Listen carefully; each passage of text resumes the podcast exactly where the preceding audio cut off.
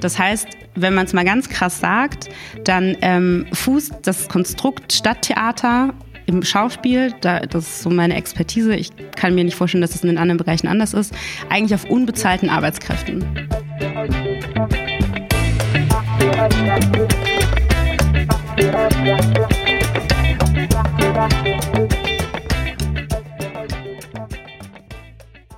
Hey, hallo. Willkommen bei Überbühne, dem kritischen Podcast über deutschsprachiges Theater. Hier sprechen wir über schlecht bezahlte Jobs, nervige Klischees, veraltete Spielpläne und viele andere Herausforderungen im Theateralltag. Auf der Suche nach Veränderungsmöglichkeiten, Alternativen und Utopien blicken wir mit unseren Gästinnen nicht nur hinter, vor, neben und auf die Bühne, sondern auch darüber hinaus. Ich bin Swaje und spreche heute mit Jessica Weiskirchen. Jessica arbeitet als Regisseurin unter anderem am Nationaltheater Mannheim und studiert Theater- und Orchestermanagement in Frankfurt am Main.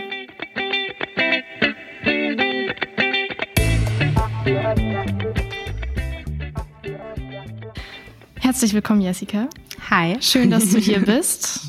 Herzlich willkommen bei uns äh, hier in der Kulturbäckerei, wo wir äh, diesen Podcast aufnehmen. Mhm. Ich hoffe, du hast gut hergefunden. Ja.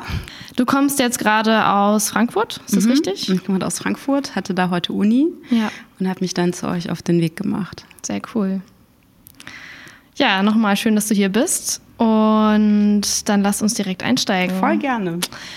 Magst du dich vielleicht, bevor wir in die Diskussion kommen, zur Diskussion kommen, einmal dich vorstellen? Was machst du? Hm, was mache ich? Wer bist du? Ähm, das ist gar nicht so einfach zu beantworten, für mich selber auch nicht, weil ich es manchmal selber nicht so genau weiß. Also ich bin Jessica Weiskirchen und ähm, habe ganz lange als Theaterassistentin ähm, für, also Regieassistentin am Schauspiel gearbeitet und ähm, habe angefangen 2013 in Heidelberg und habe dann dort auch meine Abschlussinszenierung gemacht und dachte, geil, jetzt geht's richtig krass los. Und es ging nicht richtig krass los. Ähm, ich äh, bin dann nochmal ans äh, Nationaltheater Mannheim gegangen, weil ähm, ich dachte so, ey, wenn du das wirklich willst und äh, quasi dein Berufseinstieg das Assistieren ist, dann ähm, musst du das jetzt nochmal machen. Und Mannheim hatte eine ganz tolle Aus, ähm, Ausschreibung, wo auch drin stand, dass sie den assistierenden Job als Ausbildungsberuf sehen. Und dann habe ich mich dort beworben und habe die Stelle bekommen. Ähm, und war da bis ähm, letztes Jahr September und habe dann dort meine Abschlussinszenierung gemacht. Und dann kam Corona und dann dachte ich, jetzt geht's richtig los. Dann kam Corona und dann ähm, habe ich gedacht, na ja, das ist ja eigentlich die perfekte Zeit, um nochmal in seine Ausbildung zu investieren und habe dann angefangen, Theater- und Orchestermanagement in Frankfurt zu studieren.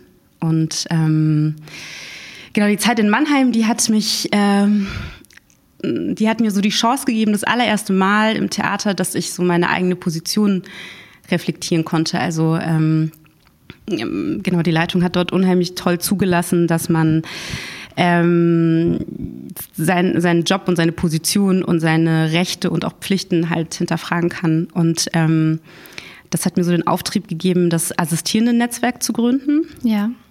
Ähm, das Teil vom Ensemble-Netzwerk ist. Und äh, da bin ich jetzt auch seit äh, Frühjahr dieses Jahres ähm, Teil des Ensemble-Netzwerk-Vorstandes. Mhm. Und ähm, habe auch noch ein Theaterfestival für Nachwuchskünstlerinnen, das heißt Summer Up, mh, das dieses Jahr am Schauspiel Dortmund ähm, stattgefunden hat. Ein kleines Shoutout an Anna Tenti und Christopher Fares Köhler, die das ähm, in diesem Jahr mit mir gewuppt haben. Und ähm, genau, jetzt bin ich hier. ja, sehr cool. Genau, nochmal ähm, zurückzukommen auf deine Zeit als ähm, Assistentin. Mhm. Ähm, du hast also an zwei Stadt- bzw. Staats- bzw. Genau. gut Nationaltheatern ja. äh, gearbeitet. Ähm, was denkst du denn und was fühlst du vielleicht auch, wenn du an diese Zeit zurückdenkst? Mhm.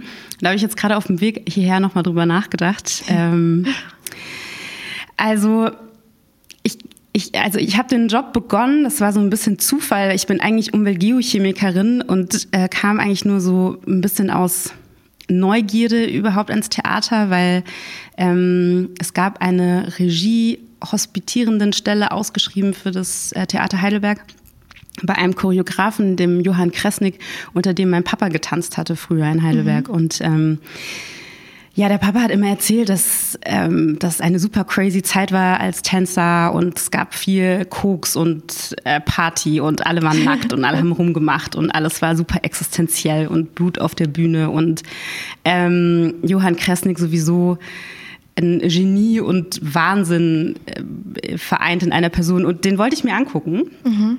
ähm, und habe mich dann dort beworben und ähm, bin aber als äh, so, also so die Position von der Soufflage da eingestiegen.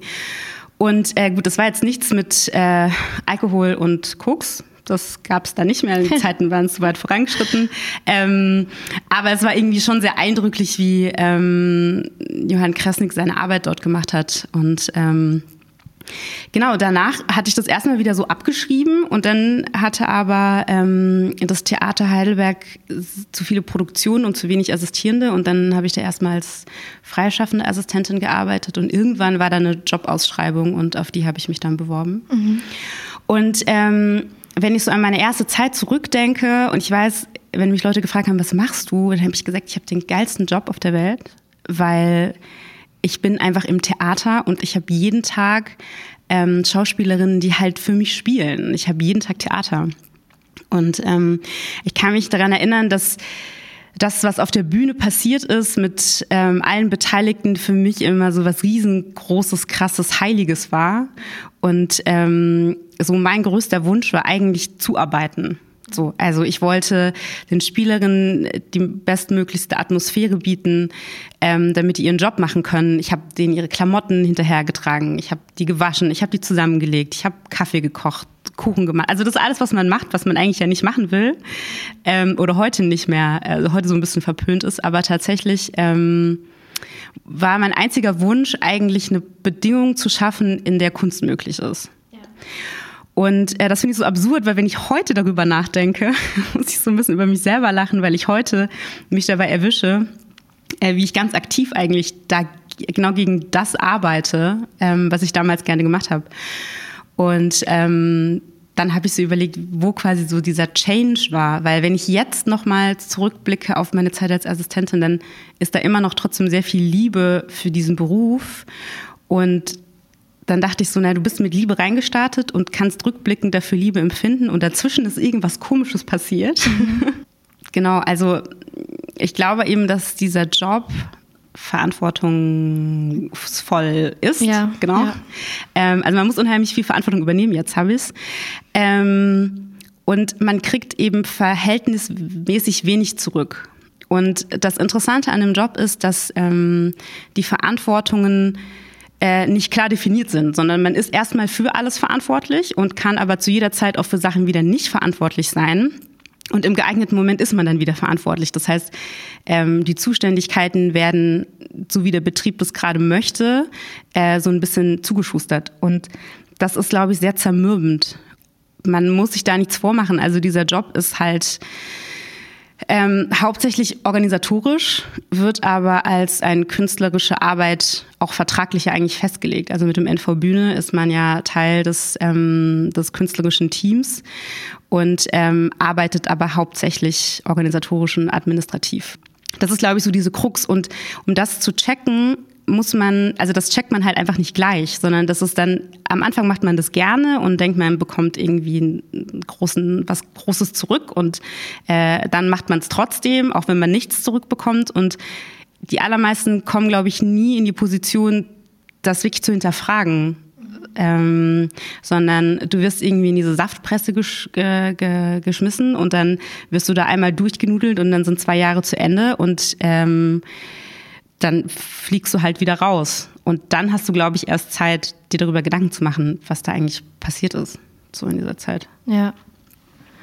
Ich finde es total schön, dass du sagst, also dass du so viel Liebe empfindest, wenn du an diese Zeit zurückdenkst, ähm, gerade an die Anfangszeit, weil es ja schon irgendwie sehr erfüllend ist, auch in so, eine, so einem großen Team zu arbeiten ja. oder in diesen Strukturen irgendwie Teil sich dessen zu fühlen. Total, ja. Ich fand es interessant, du hast ähm, geschrieben in einem Beitrag, in dem Essay Nur die Bretter, die die Welt bedeuten, mhm. der bei der Kulturpolitischen Gesellschaft erschienen ist, ähm, hast du das, den Theaterbetrieb als ein System falscher Werte äh, mhm. bezeichnet. Ein krankes System, das seine Krücken auf die Assistierenden stellt. Das klingt ganz schön krass. Ja. Was meinst du genau damit? Ähm, das kranke System, das auf den Assistierenden fußt, ähm, ich glaube eben, dass es an der Basis, und das sind für mich die Assistierenden und äh, ähnlich prekär ist es für die Schaus äh, Schauspielanfängerinnen auch, ähm, geht es erstmal um Verheizen. Es geht darum, für wenig Geld, wenig Zeit viel zu leisten.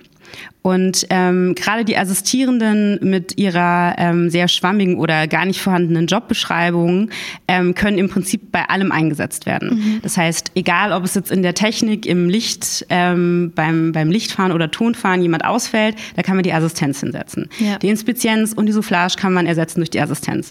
Fällt eine Spielerin aus äh, oder ein Spieler, kann die Assistenz machen. Also es ist immer, oder die Wiederaufnahme, wenn die Regie nicht kann, kann die Assistenz machen dadurch, dass dieses Jobprofil nicht vorhanden ist, bist du für alles verantwortlich.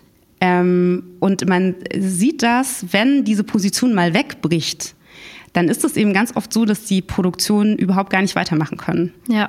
Und wenn man das nochmal einen Schritt weiter denkt, auch ähm, von der Sichtweise von den Hospitierenden, ist es ja noch viel krasser. Weil das sind Leute, die ähm, sich einen Einblick wünschen, mhm. das unbezahlt in den allermeisten Fällen machen, trotzdem da irgendwie ihre zwölf Stunden pro Tag abrocken. Äh, und ohne die geht es ja total oft nicht. Ja. Weil die Assistenz ist dann irgendwie in der laufenden Produktion, die gerade Vorstellung hat. Und dann ist man quasi als Hospitierende ähm, mit den vollen Verantwortlichkeiten der Assistenz eigentlich belastet auf den Proben und kriegt dafür nichts. Das heißt, wenn man es mal ganz krass sagt, dann ähm, fußt das Konstrukt Stadttheater im Schauspiel, da, das ist so meine Expertise, ich kann mir nicht vorstellen, dass es in den anderen Bereichen anders ist, eigentlich auf unbezahlten Arbeitskräften. Ja. Und das finde ich super krass, wenn man sich überlegt, dass Theater durch die öffentliche Hand gefördert werden.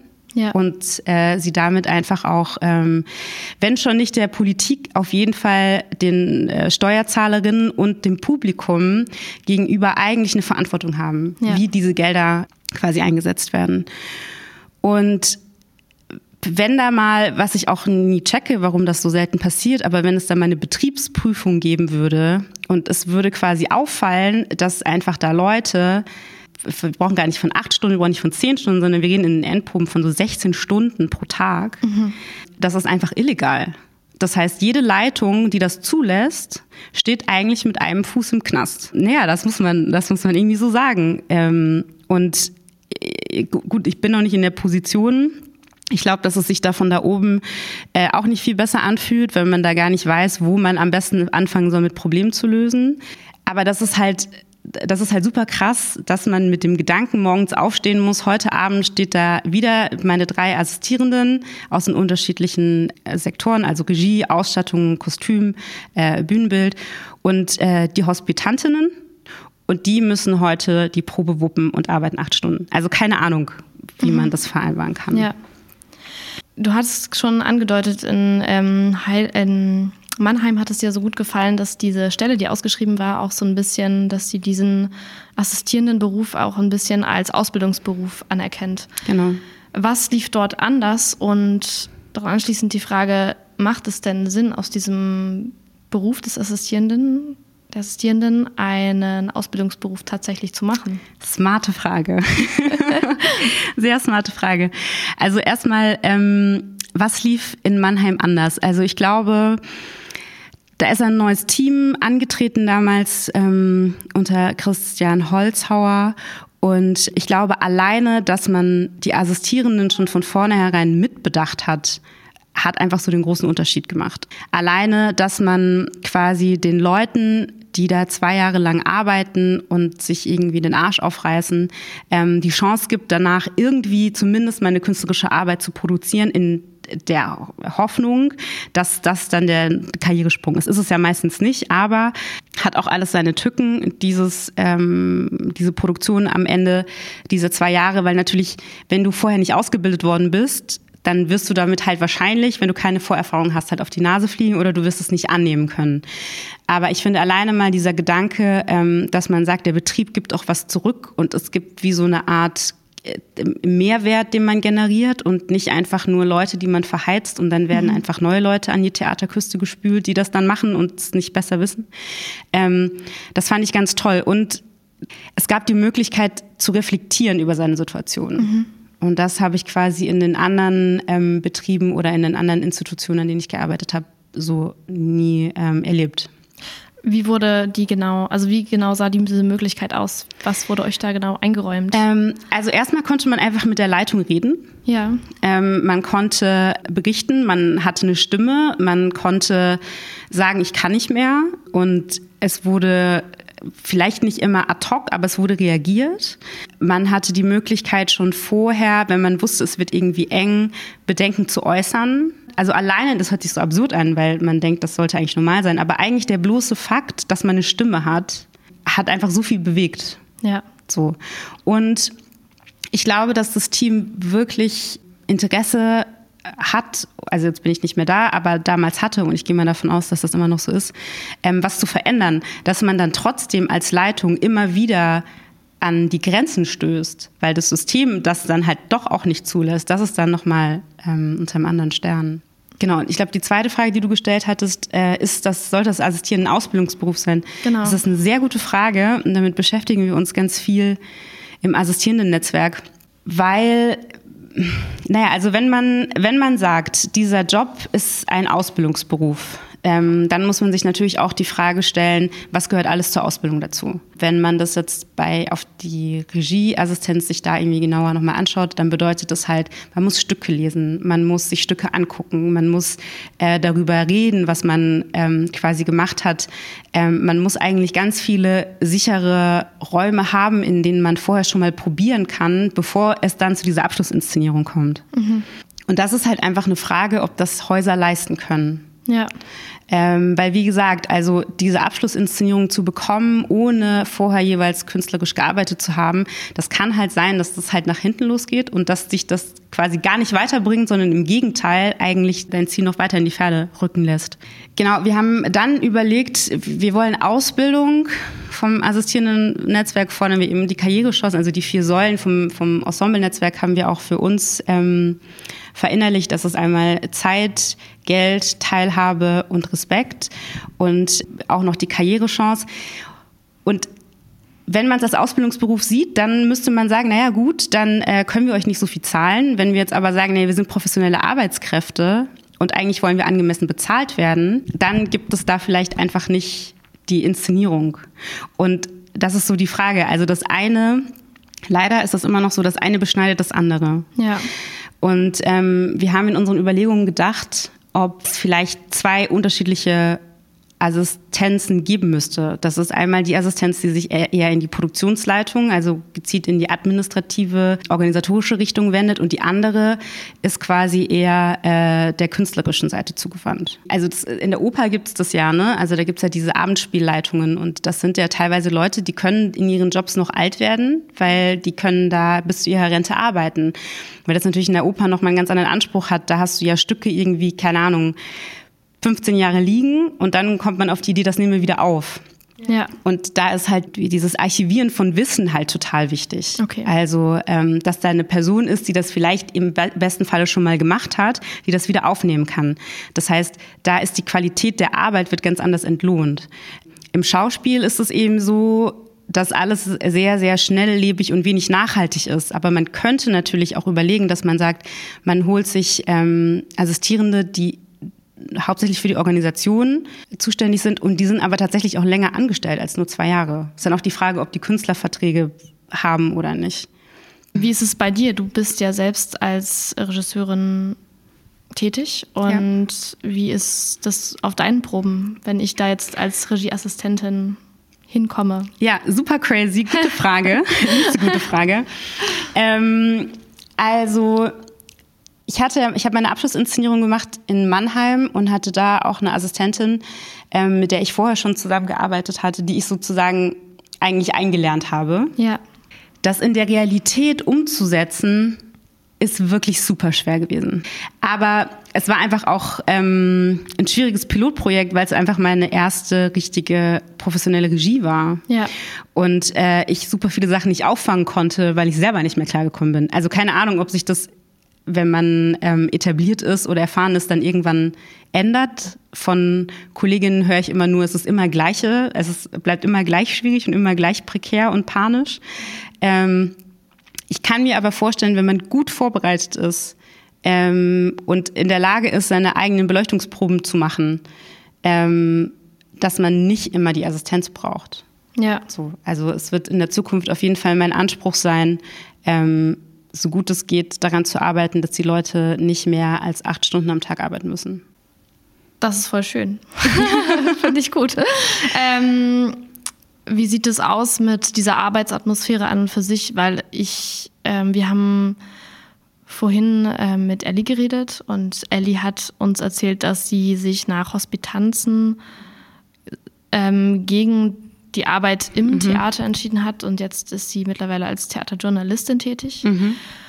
Und sie sagte, ihre Begründung so ein bisschen, warum sie sich abgewandt hat vom Theaterbetrieb, ist die Tatsache, dass sie sich als also sie hat auch sehr gern hospitiert. Mhm. Sie fand das alles sehr spannend. Sie liebt das Theater und ist da drin auch irgendwo aufgegangen, aber sie fand die Atmosphäre sehr mhm. schwierig mhm. und auch sich selbst wahrzunehmen als jemand, der eher im, also der eigentlich permanent im Hintergrund bleiben muss, von dem es quasi erwartet wird, dass er nicht auffällt, dass ja. er nicht gesehen wird.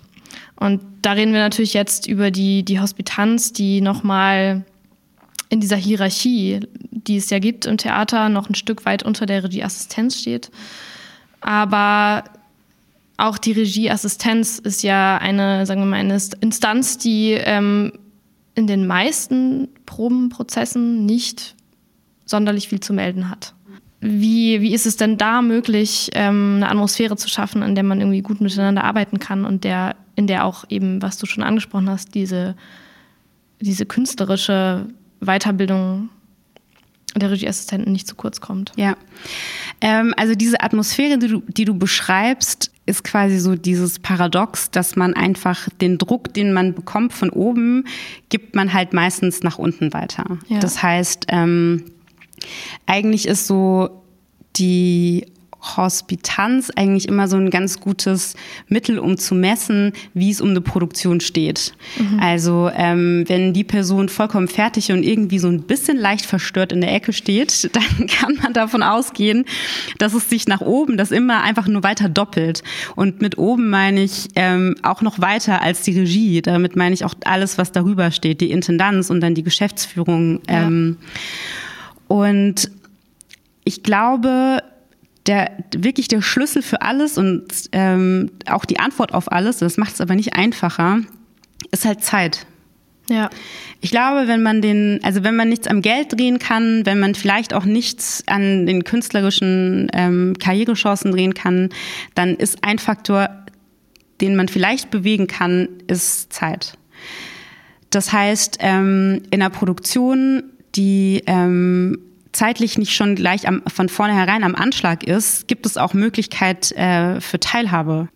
Ich glaube, dass die, ähm, die künstlerische Ausbildung für die Assistierenden muss, glaube ich, einmal vom Haus gewährleistet werden. Das mhm. ist auch wieder Faktor Zeit. Man müsste dann vielleicht noch eine weitere halbe Stelle einstellen. Ähm, oder weniger produzieren, ähm, damit die Leute quasi in regelmäßigen Abständen ähm, wie so Tutorials oder kleine Workshops äh, bekommen oder den Raum, wo sie selber mal was inszenieren können. Ähm, und ich fände es total toll, aber es ist auch wieder Faktor Zeit, wenn man ähm, die Regiepersonen, die kommen oder die Ausstattungspersonen, wie auch immer, ähm, vielleicht dazu anregen könnte mit einem kleinen Bonus von Schieß mich tot 300 Euro, 400 Euro, dass die sich halt auch Zeit nehmen. Ähm, und das ist klar, das kann irgendwie nicht in einem großen Rahmen stattfinden, weil man ja selber einfach seine eigene künstlerische Arbeit ähm, da ähm, erstellen muss. Aber vielleicht ist es einfach nur das Bier oder zwei, um einfach ähm, Wissenstransfer zu leisten. Ich glaube, dass das halt eine Atmosphäre schafft, in der man selber, und das wollen wir ja alle am Theater, wir wollen ja gesehen und gewollt werden. Und das mhm. ist quasi auch unsere Schwäche. Ja. Weil damit kriegt man halt meistens die Leute. Ähm, du selber hast auch erzählt vorhin, bist ähm, also ehrenamtlich tätig für mhm. äh, das assistierende Netzwerk. Genau. genau. Und ähm, genau, magst du mal kurz erzählen, was ihr genau macht? Ja, voll gerne. Wir wollen uns quasi für unseren Berufsstand stark machen mhm. und ähm, sehen uns solidarisch mit allen Assistierenden aus allen Bereichen, also sowohl äh, technischer, administrativer und auch künstlerischer Bereich und auch ähm, einmal durch die gesamte Theaterlandschaft, also äh, nicht nur ähm, Stadt-, Staats- und Landestheater, sondern ähm, eben auch die freie Szene, und ähm, alle Leute, die sich selber quasi zu dieser äh, Gruppe dazugehörig fühlen. Und ähm, es ging hauptsächlich erstmal darum, dass wir, oder so ist die Idee entstanden, dass wir uns beim äh, Summer Up, ich glaube Summer Up 5 war das, in Mannheim, ähm, getroffen hatten bei so einem kleinen Künstlerinnen-Brunch, wo wir alle Leute, die wir eingeladen hatten und eben auch die Leute, die das organisiert haben, ähm, so an so einem lauen Son Samstagnachmittag in, in sommerlicher Atmosphäre so äh, drei, vier Kästen Rotkäppchen-Sekt getrunken. und ähm, ja, wir uns quasi das allererste Mal die Zeit hatten, einfach untereinander zu vernetzen und zwar ähm, über die Grenzen des eigenen Mutterhauses hinaus. Mhm. Und alleine so diese Feststellung, dass es anderen nicht besser geht, ähm, und dass alle die gleichen Probleme haben, ähm, hat so viel empowered, weil man einfach bemerkt hat, okay, nicht ich passe nicht in das System, sondern das System passt halt nicht.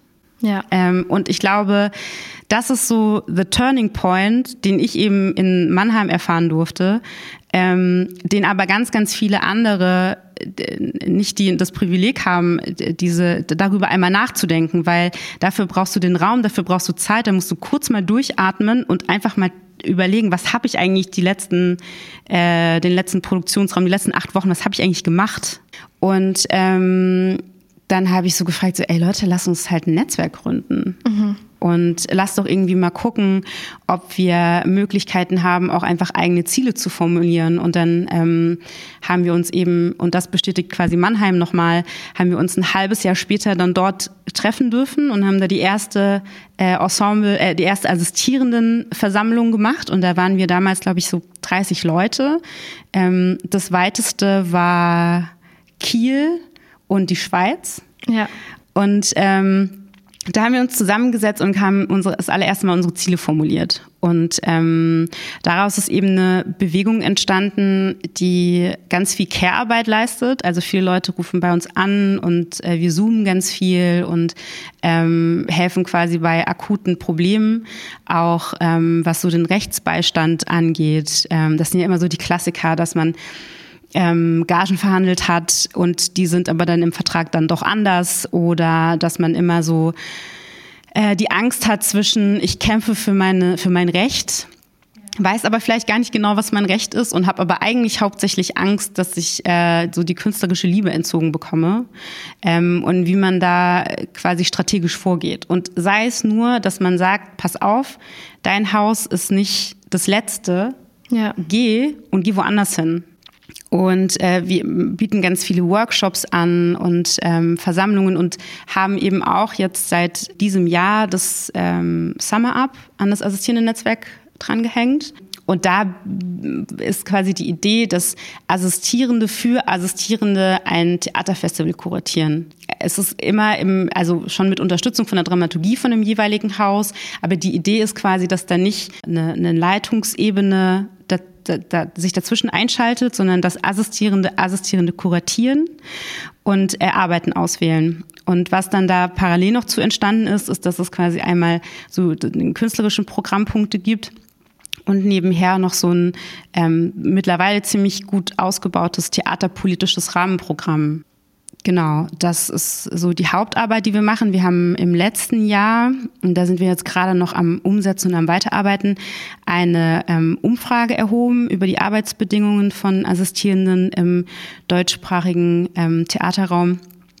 Und da haben wir ungefähr, ich glaube, 500 Datensätze gesammelt, mhm. wo es quasi Fragen gab über, wie viel verdienst du, kannst du dir ein, ein, ein selbstbestimmtes Leben dadurch leisten, bist du ausgebildet, kriegst du eine Produktion, über welches Geschlecht, also, also genau, also wir wollten da einfach mal nochmal gucken, wie viel ist quasi der soziale Background spielt da einfach auch mit. Ja. Ich glaube, die meisten Menschen, die ans Theater kommen und dort arbeiten, haben irgendwie im Hintergrund akademische Familie oder Bildungsbackground, ähm, sind wahrscheinlich abled.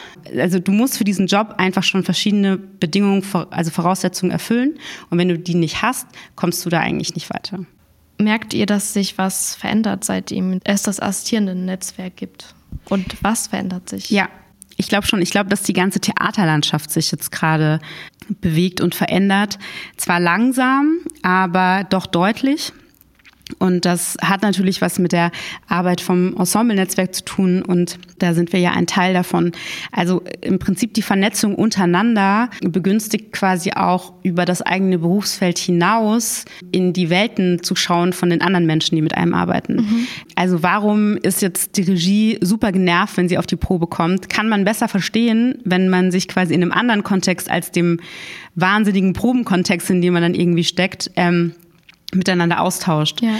Wir haben mit dem Regienetzwerk, jetzt äh, neu Netzwerk Regie, haben wir so eine Jobbeschreibung gemacht, was quasi Regieassistierende für Aufgaben haben, mhm. was die Rechte sind, was die Pflichten sind und wo sie sich quasi auch rausnehmen können. Ja. Und es war für uns total wichtig, das quasi mit äh, Regiepersonen zusammen zu machen, weil die allermeisten ja aus dem gleichen Kontext kommen und die eben auch genau wissen, was wollen sie von uns und wir aber dann auch die Gegenfrage also, oder die Gegenforderung gestellt haben, das und das können wir euch geben und ja. das wollen wir dann aber auch von euch. Ja, okay.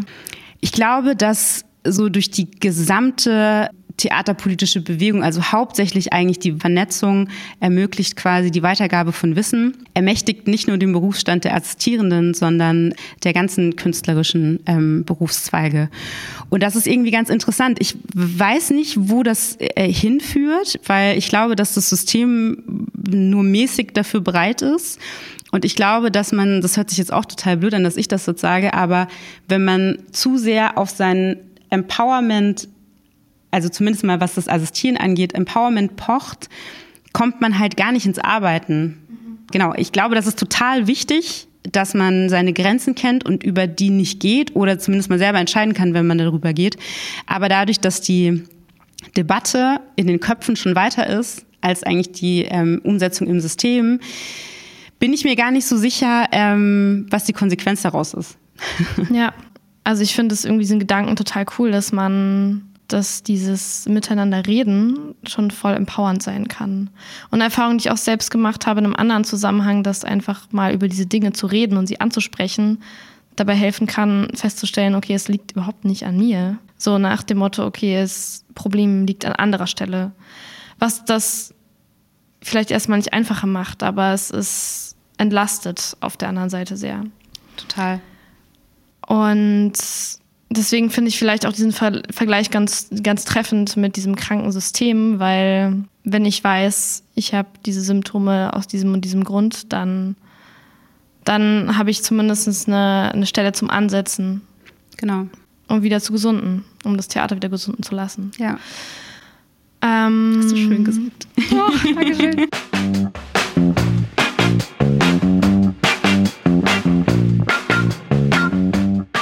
Machen jetzt ein kleines theaterpädagogisches Auflockerungsspiel. TheaterleiterInnen sollten mehr Verantwortung aufteilen. Ich arbeite am liebsten mit Günter Lemke. Theater braucht. Theater braucht eigentlich einen krassen Neuanfang, glaube ich. Ähm, ja, einen Neuanfang. Okay. Die letzte Inszenierung, die mich begeistert hat. Meine eigene. Die da heißt? Ein Körper für jetzt und heute von ja. Medi Muradpur. Okay. Wann hatte die Premiere? Nochmal kurz. Oh, die hatte Premiere ähm, am 30. Juni und dann ähm, spielt sie auch immer noch in Mannheim. Kann ja, man cool. noch sehen. Auf nach Mannheim. Ja. Während einer Vorstellung sollte es im Publikum, wenn möglich, ganz viel zu lachen geben. Mhm. Schön. Inspirieren tut mich. Meine Weggefährtin, die ich so in, den letzten, in dem letzten Jahr kennengelernt habe. Und nerven tut mich am Theater. Dass ähm, wir ganz viele utopische Debatten schon führen, aber dass die Debatten weiter sind als die Konsequenzen daraus. Mhm. Der lustigste Moment während einer Probe. Ah, wenn man ganz oft auf einer Probe unterschwellig immer Nacktangebot sagt, so über mehrere Wochen, dann kann es sein, dass es irgendwann wahr wird. Für die Zukunft wünsche ich mir mehr Solidarität. Mhm. Und der übelste Spruch, den ich gedrückt bekommen habe. Kein Wunder, hm, ich muss überlegen, wie das jetzt nochmal wortwörtlich war. Äh, kein Wunder, dass die Informationen nicht weitergegeben worden sind. Du kannst ja nicht mal richtig Deutsch sprechen. Boah. Mein Wunschpublikum ist.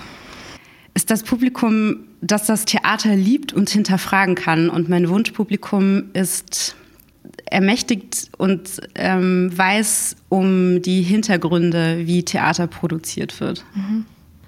Und jetzt mal auf das Gegenteil zu kommen, das beste Kompliment, das ich bekommen habe. Ich bin die beste Assistentin. Und zum Abschluss, ich liebe Theater, weil. Ich liebe Theater, weil ähm, wir versuchen, Utopie zu machen und daran vielleicht auch scheitern, aber wir versuchen sie immerhin zu machen. Sehr schön. Yes.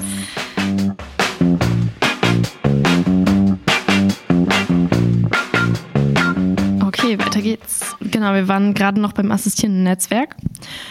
Wenn es also nicht bei den Assistierenden persönlich liegt, sondern an diesem System, dann stellt sich mir die Frage, okay, was können wir an diesem System verändern, damit es den für alle ein besseres hm. Arbeiten ist? Ja, also hm, das sind verschiedene Rädchen, an denen man, glaube ich, mehr oder weniger gut drehen kann. Ich würde, glaube ich, sagen, es lässt sich in drei verschiedene Ebenen ganz gut unterteilen.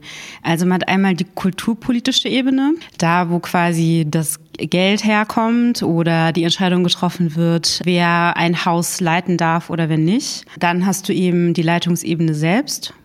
Und du hast alles das quasi, was dazwischen ist und eben von unten nachkommt. Mhm. Also für mich sind das die äh, Assistierenden und die äh, Schauspielanfängerinnen. Und genau, da sind verschiedene Stellschrauben zu drehen. Ich halte ja nicht mehr so richtig viel von diesem Intendantinnen-Bashing, das hatte ich ja vorhin schon mal gesagt, weil ich glaube, dass darin nicht die Lösung liegt, dass unheimlich viele Köpfe rollen. Also ich glaube, es ist total wichtig, dass sich Leute bewusst werden, dass sie ähm, Platz machen sollten welche und, Leute sind es? Naja, also es sind natürlich die Intendantinnen, es sind die Leute, die quasi alleine an der Spitze in Anführungszeichen stehen. Ähm, ich glaube aber auch, dass da halt im Moment gar nicht so viel Tolles nachkommen kann. Also ich glaube, die Gefahr besteht, dass das System jetzt quasi noch nicht so mit den neuen Theaterwerten durchdrungen ist, wie wir uns das wünschen, dass quasi die Leute, die neu nachrutschen, das irgendwie schon in sich drin haben. Genau, ich glaube, die an der Spitze ist es einsam und es ist kalt und es ist windig und ähm, es lastet unheimlich viel Druck. Und wenn man da nicht entweder richtig gut in Managementstrategien ausgebildet ist ähm, oder super viel Vorerfahrung hat, dann bricht einen der Druck. Der macht einem irgendwie Panik und der macht einem Angst und das gibt man halt weiter. Ähm, und ich glaube, ein Punkt könnte zum Beispiel sein, dass man ein gutes solides Team um sich herum bildet, das, dem man vertraut und das einen aber auch immer wieder kritisch spiegelt. Die ganz andere Alternative ist, dass man zum Beispiel gar nicht erst alleine antritt, sondern ähm, quasi sich direkt im Team bewirbt. Genau, also das sind, glaube ich, die Sachen, die man innerhalb der Leitungsebene machen kann. Dann gibt es ganz viele Möglichkeiten, ähm, quasi schon vorher sich zu überlegen, wo man, also wo man hin möchte, was ist das Ziel, was ist das strukturelle Ziel fürs Haus. Es gibt die Möglichkeit zu sagen, das sind jetzt alles so utopische Gedankenspiele, aber was wäre, wenn zum Beispiel, wenn eine Intendanz wechselt, das nicht bedeutet, dass das gesamte künstlerische Team äh, ja. wechseln muss. Ich meine, wenn ähm, der CEO in eine Firma geht, geht damit jetzt nicht die gesamte Belegschaft. Ich glaube, dass es zum Beispiel einen Übergang geben kann. Man könnte natürlich äh, die Leute, die neu in die Intendanz kommen, ähm, ein Jahr als Übergang zum Beispiel mit überlappend mit der alten Leitung nehmen.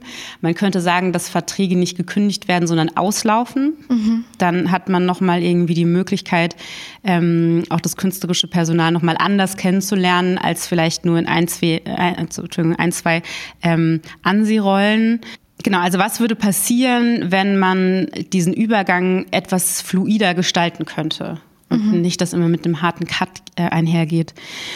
Und auf kulturpolitischer Ebene ist es so, dass ich glaube, dass die Menschen, die politisch für die ähm, äh, öffentlichen Häuser verantwortlich sind, ganz oft einfach auch noch andere Ministerien und Verantwortlichkeiten haben. Also das ähm, schimpft sich ja immer so schön Ministerium für Kultur, Sport und Wissenschaft. Mhm. Und dann ist es natürlich einfach, wie teilt man sich auf? Ja. Ne? Also wie viele Kapazitäten können dann in so ein Haus gehen und dass die politische Ebene natürlich irgendwie froh ist, wenn äh, der Betrieb läuft dann will man damit gar nichts zu tun haben, so never change a winning team. Ja. Aber super viele Sachen ähm, gelangen ja gar nicht erst in die politische Öffentlichkeit. Ich glaube, das ist auch ein Rad, an dem man drehen könnte.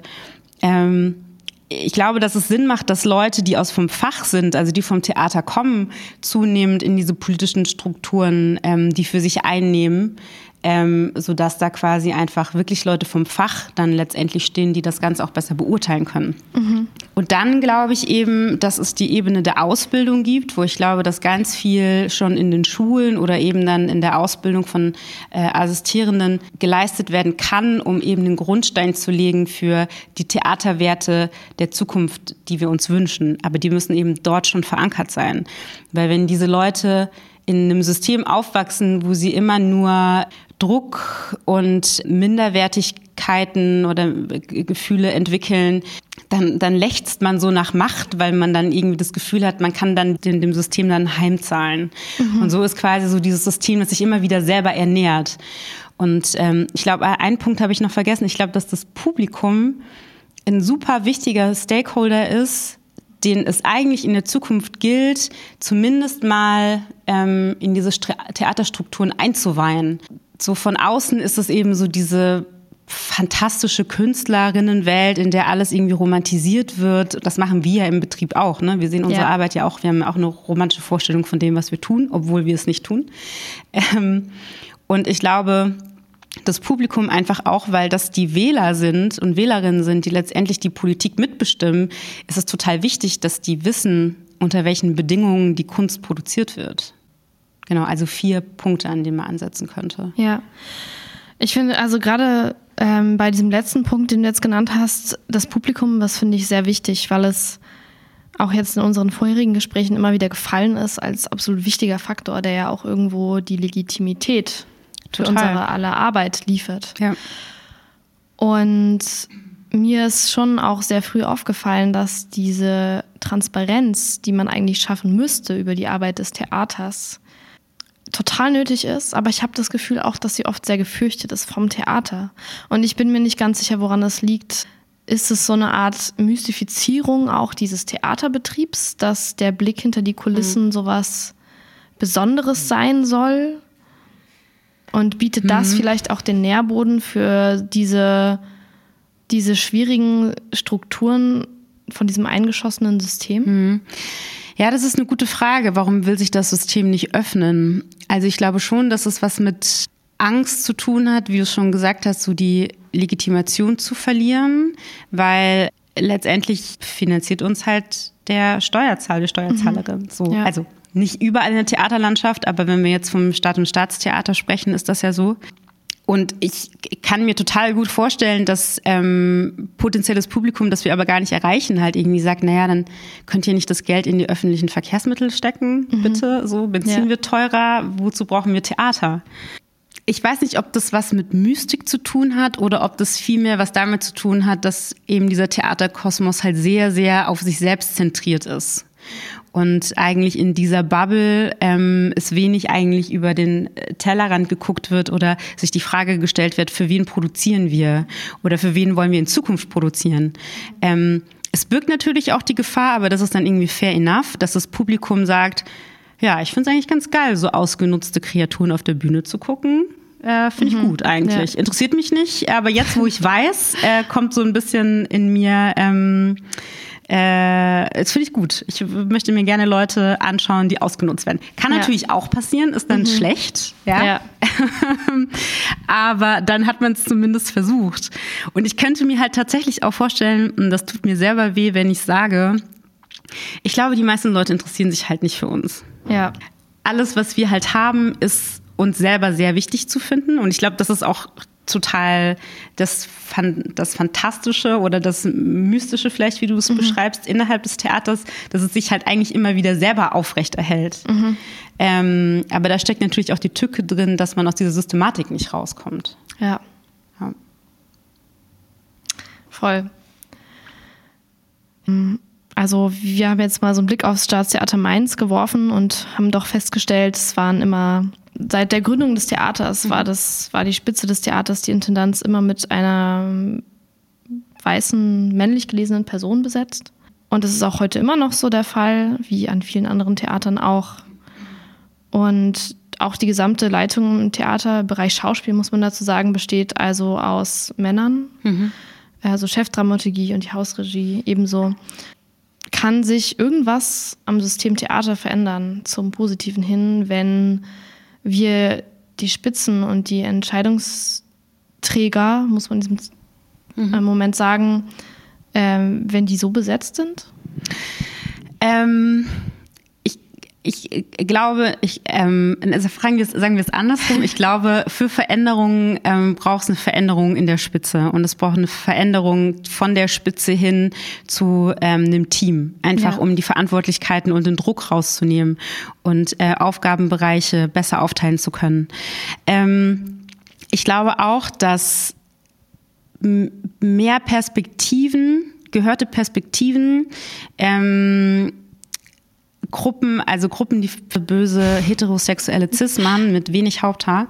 Ne? Also man muss auch, das muss man aber auch immer in den Kontext der Zeit setzen, weil diese Leute natürlich auch anders sozialisiert worden sind. Deswegen ja. finde ich das immer so schwierig zu sagen, man siegt die Spitze ab und dann wird alles gut. Aber ich glaube, also dass diese Revolution eigentlich nicht mehr aufzuhalten ist. Ich glaube, es wird sich zunehmend in den Leitungen Sachen verändern. Ich glaube, es dauert. Ich glaube auch, dass Theater unheimlich den Wunsch hat, immer alles sehr schnell und idealistisch äh, zustande zu bringen. Aber auch dieser Betrieb ist super langsam. Solche Sachen dauern vor allem wenn wir mal vom Schauspiel weggehen ins Musiktheater oder ins Orchester, wo ja Leute nicht wie im Schauspiel den NV Bühne haben, sondern äh, über den TVED äh, fest angestellt sind, wie willst du da Diversität in Orchester bringen? Du kannst ja die Leute nicht jetzt kündigen. Die Bezahlung des künstlerischen Personals an Theatern erfolgt nach zwei Tarifverträgen. Entweder dem Normalvertrag oder auch NV Bühne oder dem Tarifvertrag für MusikerInnen in Konzert- und Theaterorchestern, kurz TVK. Nach dem NV Bühne werden angestellte Personen der beispielsweise folgenden Berufsfelder bezahlt. Schauspiel, Tanz, Puppenspiel, Regie, Dramaturgie, Bühnen- und Kostümbild, Theaterpädagogik sowie Presse- und Öffentlichkeitsarbeit. Nach dem Tarifvertrag für den öffentlichen Dienst der Länder, kurz TVÖD oder TVL, wird an den mit öffentlichen Mitteln geförderten Theatern das nicht künstlerische Personal entlohnt. Darunter fallen die Arbeitsbereiche der Verwaltung und Orchesterwarte sowie das technisch und handwerklich ausgebildete Personal, das nicht überwiegend künstlerisch tätig ist. Ähm, ich glaube aber auch, dass Diversität und Quote nicht der Schlüssel alleine sind. Ich glaube, sie sind ein gutes Mittel, um mhm. schnell Veränderungen voranzutreiben. Aber ich habe jetzt gerade bei der Beth Goes Online 2021 in der Heinrich-Böll-Stiftung ein ganz, ganz tolles, interessantes Panel moderieren dürfen, das sich über Performing Arts und Equality äh, unterhalten hat und beschäftigt hat. Und da haben wir eben auch ähm, darüber nachgedacht, was bedeutet denn im Umkehrschluss, wenn man eine Quote mal zu Ende denkt. Mhm.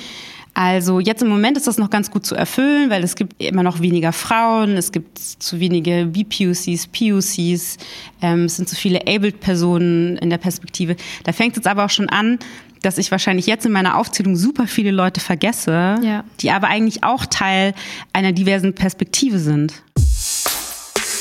BPOC ist eine Abkürzung, wobei B für Black gleich Schwarz, I für Indigenous, Indigene und POC für Person of Color steht. Diese Sammelbezeichnung zielt darauf ab, Menschen verschiedenster Rassismuserfahrungen und Selbstbezeichnungen einzuschließen.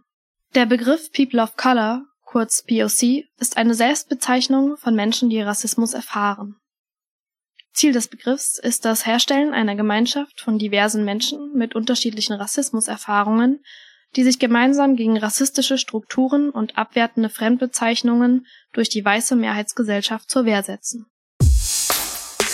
Genau, da geht für mich so ein bisschen die Kritik an der Quote los, obwohl ich immer sagen würde, ähm, das ist jetzt, was wir machen müssen, weil das ist jetzt gerade das beste Mittel. Aber die Frage ist auch, wie diskriminierend eine Quote letztendlich ist. Ja. Also wer entscheidet zum Beispiel, wenn das jemals entschieden werden müsste, ob ich jetzt schwarz genug bin für eine BPOC-Stelle? Mhm. Oder bist du jetzt Frau genug?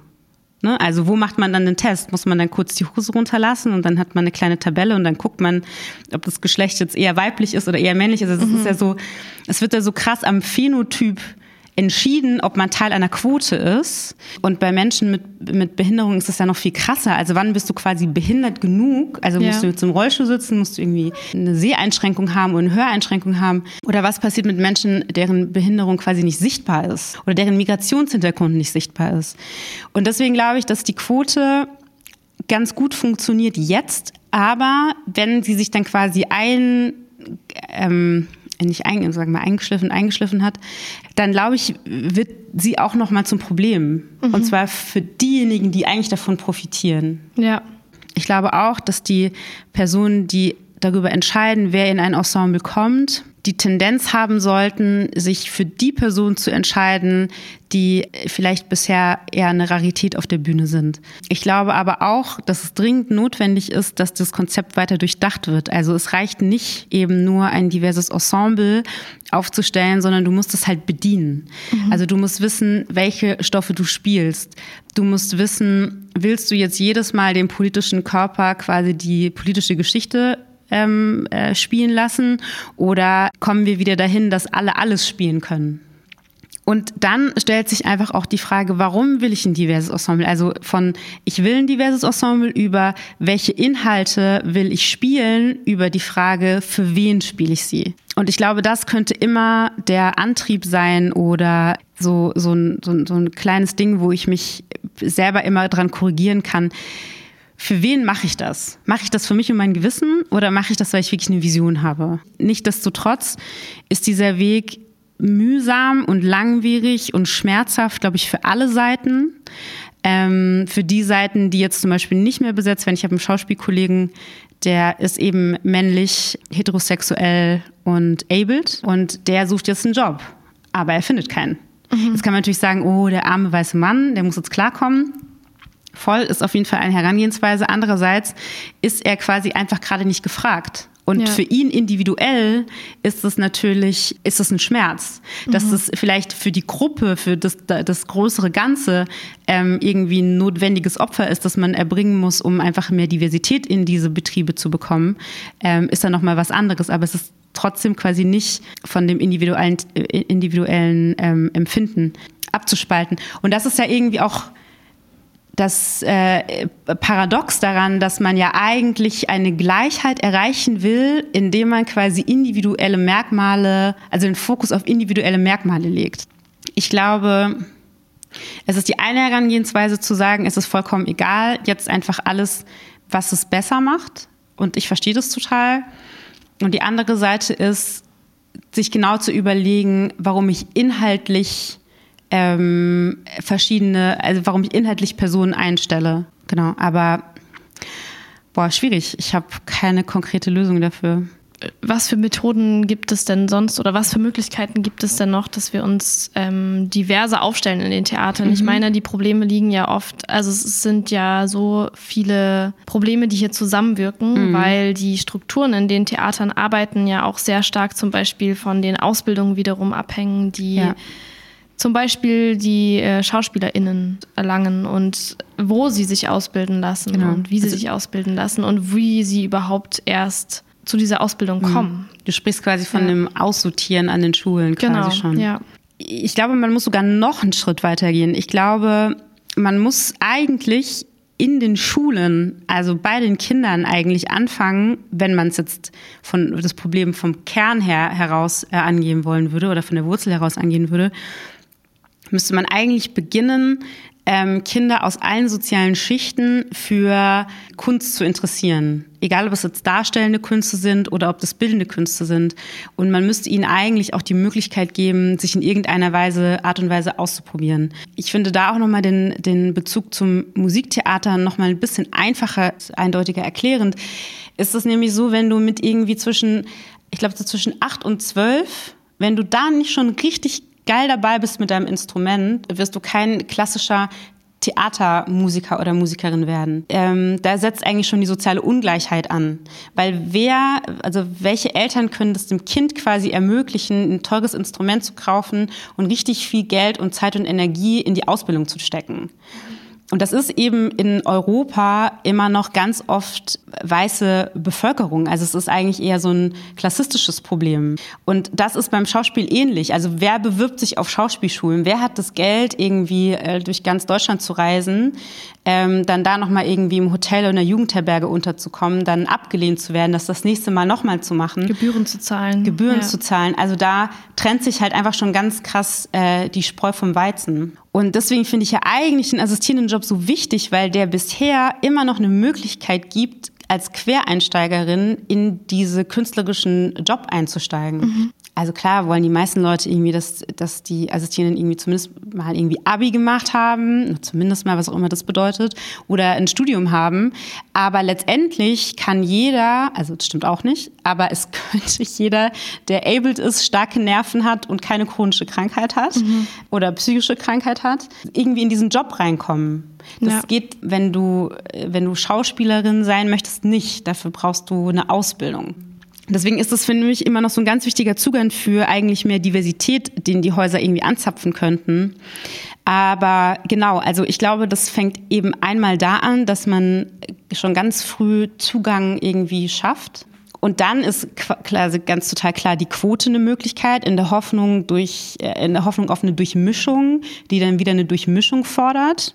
Allerdings muss man sich natürlich auch eingestehen, dass nicht alle Frauen oder ähm, BPUCs oder andere marginalisierte Gruppen automatisch für ein liberales, hierarchiearmes, faires Theater stehen. Ja. Also da geht's halt viel mehr dann wieder um den Mensch. Also welche Menschen kommen in diese Position und warum kommen sie dahin? Ne? Also meistens sind es ja die, die wirklich bis zum Schluss gekämpft haben und die sind jetzt an dieser Position. Das macht ja auch schon was mit dem Charakter. Ich glaube aber schon, dass natürlich andere Perspektiven, die feministische Perspektive oder die weibliche Perspektive, wenn man es jetzt pauschalisiert, eine andere ist als die patriarchale Sichtweise. Das glaube ich auf jeden Fall. Und ich würde mir wünschen, dass es aber quasi nicht nur bei der Unterscheidung zwischen Frau und Mann oder feministisch oder nicht feministisch bleibt, sondern dass es da einfach noch ganz viele andere Perspektiven und Sichtweisen gibt, die es gilt, irgendwie zu ermächtigen oder zumindest mal zu hören, mhm. um ähm, ein faires Theatersystem zu etablieren. Diversität ist ja jetzt super vogue im Theater. Das mhm. ist jetzt so das Thema, mit dem sich alle beschäftigen. Was ist aber, wenn der Trend abflaut und in drei bis fünf oder vielleicht sogar in zehn, wir wissen es nicht so genau, ähm, Jahren eine andere Thematik die Einzug hält in die Theater, wie zum Beispiel Nachhaltigkeit, ja. was äh, total die Berechtigung hat, ja, also was äh, super wichtiges Thema ist ähm, und auch auf den Bühnen viel mehr behandelt werden sollte. Aber was passiert denn mit dem Trend Diversität? Hm, da wird sich das dann zeigen, ob sich manifestiert hat, warum man Diversität braucht. Ja, also wir wollen das alle, das ist total klar. Ähm, aber ich stelle so einfach die ketzerische Frage, Warum? Also, weil es politisch korrekt ist, klar, sowieso. Weil es irgendwie eine moralische und eine, eine, ethische Vorstellung hat von Fairness, auch klar. Ja. Aber im Moment beobachte ich eben, dass viele Leute Platz machen und Privilegien abgeben für äh, eine Gruppe an Menschen, die jetzt äh, halt nie die Chance hat. Und ich finde das total toll, aber ich habe so ein bisschen Schiss, dass die Leute, die jetzt Platz machen, irgendwann ihren Platz zurück wollen. Und dann geht nämlich dieses Gezanke wieder auf einer ganz anderen Ebene los. Und was für mich ein Antrieb sein könnte, um ein diverses Ensemble zusammenzustellen, ist einfach der Wunsch, dass ich ein Publikum dadurch anziehen kann. Ich will ein anderes Publikum, ich will andere Geschichten auf der Bühne zeigen, ich will andere Identifikationsfiguren auf der Bühne zeigen. Das untermauert quasi nochmal den, den Wunsch, bloß aus Fairness und aus moralischen Ansprüchen zu handeln. Also mhm. ist das so ein bisschen Verständnis. Das, ja, das eine voll. ist emotional und das ja. andere ist rational. Und ich glaube, es ist total wichtig für die Leute, die nicht wirklich inhaltlich tief begriffen haben, warum Diversität wichtig ist, das nachhaltig zu verankern, weil ich so ein bisschen die Befürchtung habe, dass wenn diese Welle jetzt vorbei ist, dass sich die Umstände noch mal ganz noch mal ändern könnten, wenn wir bis dahin nicht diese Durchmischung geschafft haben. Ja. Ist das nicht aber auch ein Ding, das vielleicht ein bisschen in den Generationen bedingt ist? Mhm. Ähm, also dieser dieser, dieser wirkliche Anspruch und dieses wirkliche Verständnis von Diversität und warum es wichtig ist und für unsere Gesellschaft, das hat ja auch, du hast es schon so ein bisschen angesprochen, das Thema Nachhaltigkeit. Das sind ja durchaus Themen, die total viel miteinander zu tun haben. Und eine diverse Gesellschaft ist ja eigentlich auch eine wichtige Voraussetzung ja. für eine Nachhaltigkeit, die wir leben können. Ja. Für ein, ein ähm, Miteinander, das sich nicht dem Konflikt scheut, aber ihn auch gemeinsam irgendwie mhm. überwinden kann. Und das hast gemeinsam. du wieder ganz toll gesagt. Oh. Nein, weil du hast total recht. Das, das macht bei mir noch was auf, was ich eigentlich noch gar nicht miteinander verknüpft habe. Aber ich glaube, dass sich so dieser ganze Schmerz über ähm, politische Identität und die Debatte, wer jetzt warum angestellt worden ist und wer jetzt was spielt oder wen repräsentiert, ist nämlich eigentlich der Gedanke, dass man eigentlich was sät, was vielleicht erst in der nächsten oder in der übernächsten mhm. Generation äh, geerntet werden kann. Ja. Und das finde ich irgendwie ein total äh, motivierender äh, Gedanke, dass man sagt, ey, das, wir müssen da jetzt vielleicht einfach durch und es ist schmerzhaft, aber es wird sich lohnen, vielleicht noch nicht für uns, aber für die, die danach kommen. Ja, absolut. Und ich glaube, das ist ja auch schon was, was jetzt Jugendliche und auch Kinder ja schon auch ganz anders leben, weil deren Realitäten in den Schulen ja, ja auch schon ganz anders aussehen. Ja? Wenn ich jetzt heute in die Schulen gucke und ich sehe da irgendwie Mädchen, die irgendwie wilde Haare haben, wo ich mich ja immer so zurückversetzt fühle in, ich war irgendwie so ein, das einzige afroamerikanische Mädchen unter vielen blonden Frauen, die lange Haare hatten,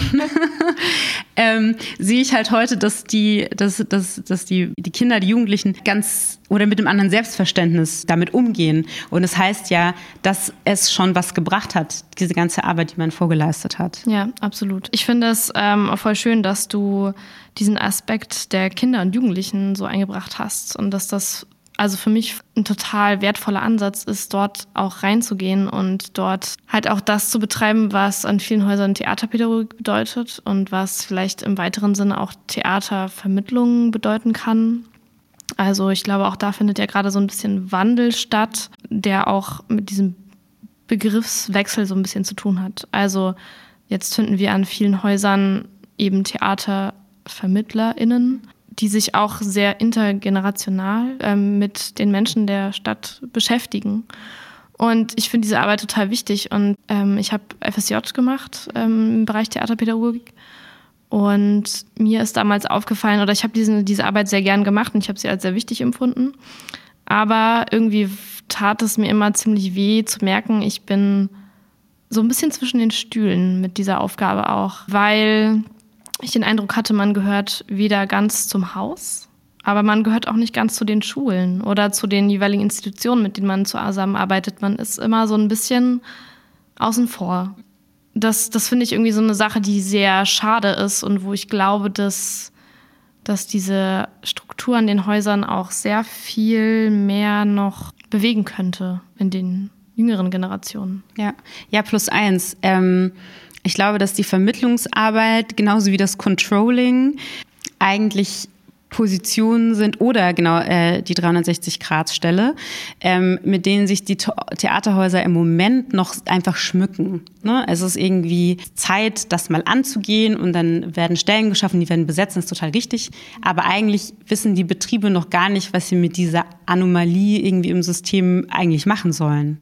Und deswegen äh, entsteht, glaube ich, sowas, dass man so ein bisschen aneinander vorbeiarbeitet, weil ich glaube, dass die Theater eigentlich noch nicht begriffen haben, welches Potenzial eigentlich in diesen neuen, ich weiß nicht, ob man sagen kann, neuen Berufsgruppen, aber zumindest mal in den Berufsgruppen, auf die jetzt ein anderes Licht ähm, fallen wird, wissen, was da eigentlich für ein enormer Schatz äh, drin liegt.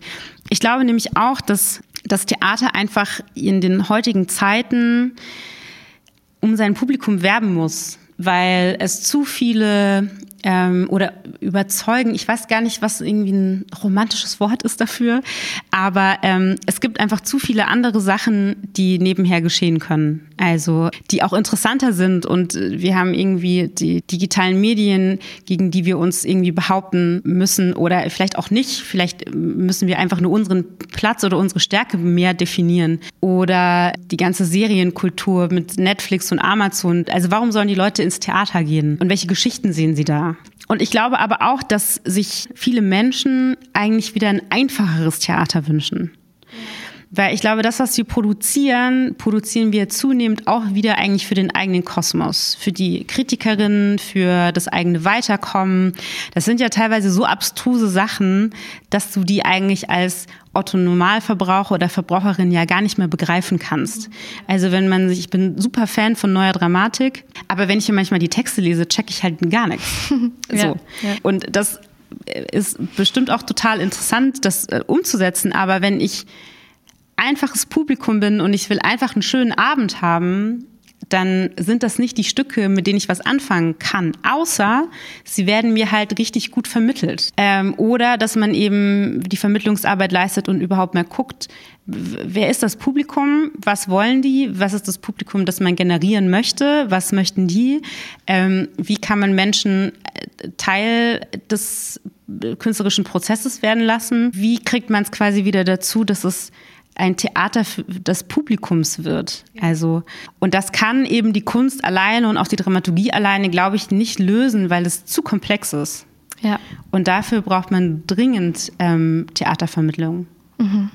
Ja, sehe ich auch so. Ja, und die hat man im allerbesten Falle quasi nicht, die schickt man nicht los, wenn das Stück produziert ist, sondern die müssten halt ganz, ganz am Anfang in den Spielplan. Also es muss eigentlich eine Akquise geben vorher äh, wo steht das Haus? Welches Publikum ist da? Welches Publikum möchte man akquirieren? Wie ist die Stadtgesellschaft?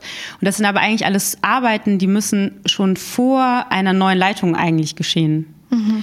Ähm, damit man dann irgendwie mit Power einsetzen kann. Das bedeutet aber, dass man eigentlich locker halt ein Jahr vorher eigentlich schon anfangen müsste, als neues Leitungsteam ähm, diesen künstlerischen Entwurf überhaupt erarbeiten zu können. Und da sind wir wieder bei Zeit.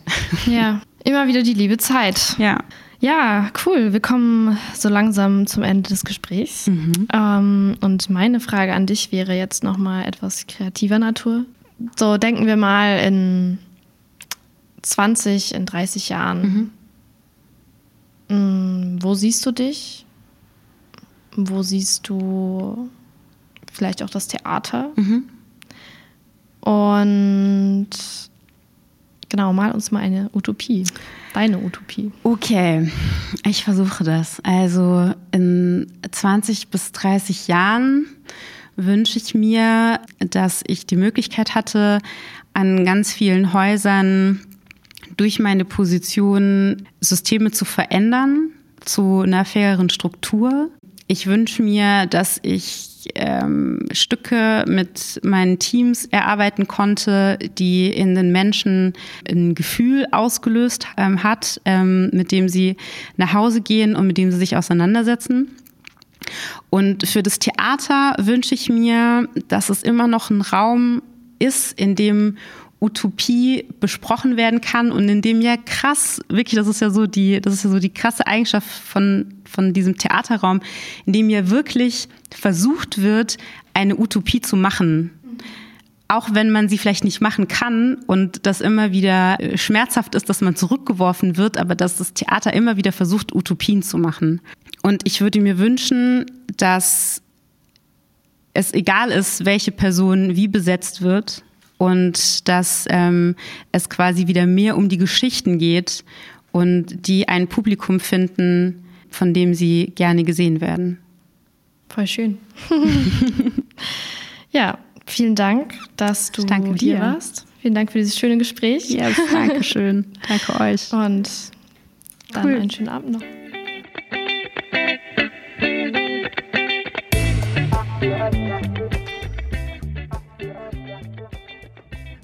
Vielen Dank auch an die MitarbeiterInnen der Kulturbäckerei Mainz. Die Kulturbäckerei hat uns den Raum für die Gespräche zur Verfügung gestellt. Als Verein, der interkulturelle, vielfältige und generationsübergreifende Perspektiven fördert, ist die Kulturbäckerei ein wichtiger kultureller Ort der Mainzer Stadt. Wir freuen uns über Kritik, Feedback oder Anregungen für Themen, die euch selbst beschäftigen. Oder falls ihr selbst Lust habt, eine neue Folge mit uns zu gestalten, meldet euch gerne via Mail, Insta oder Facebook bei uns.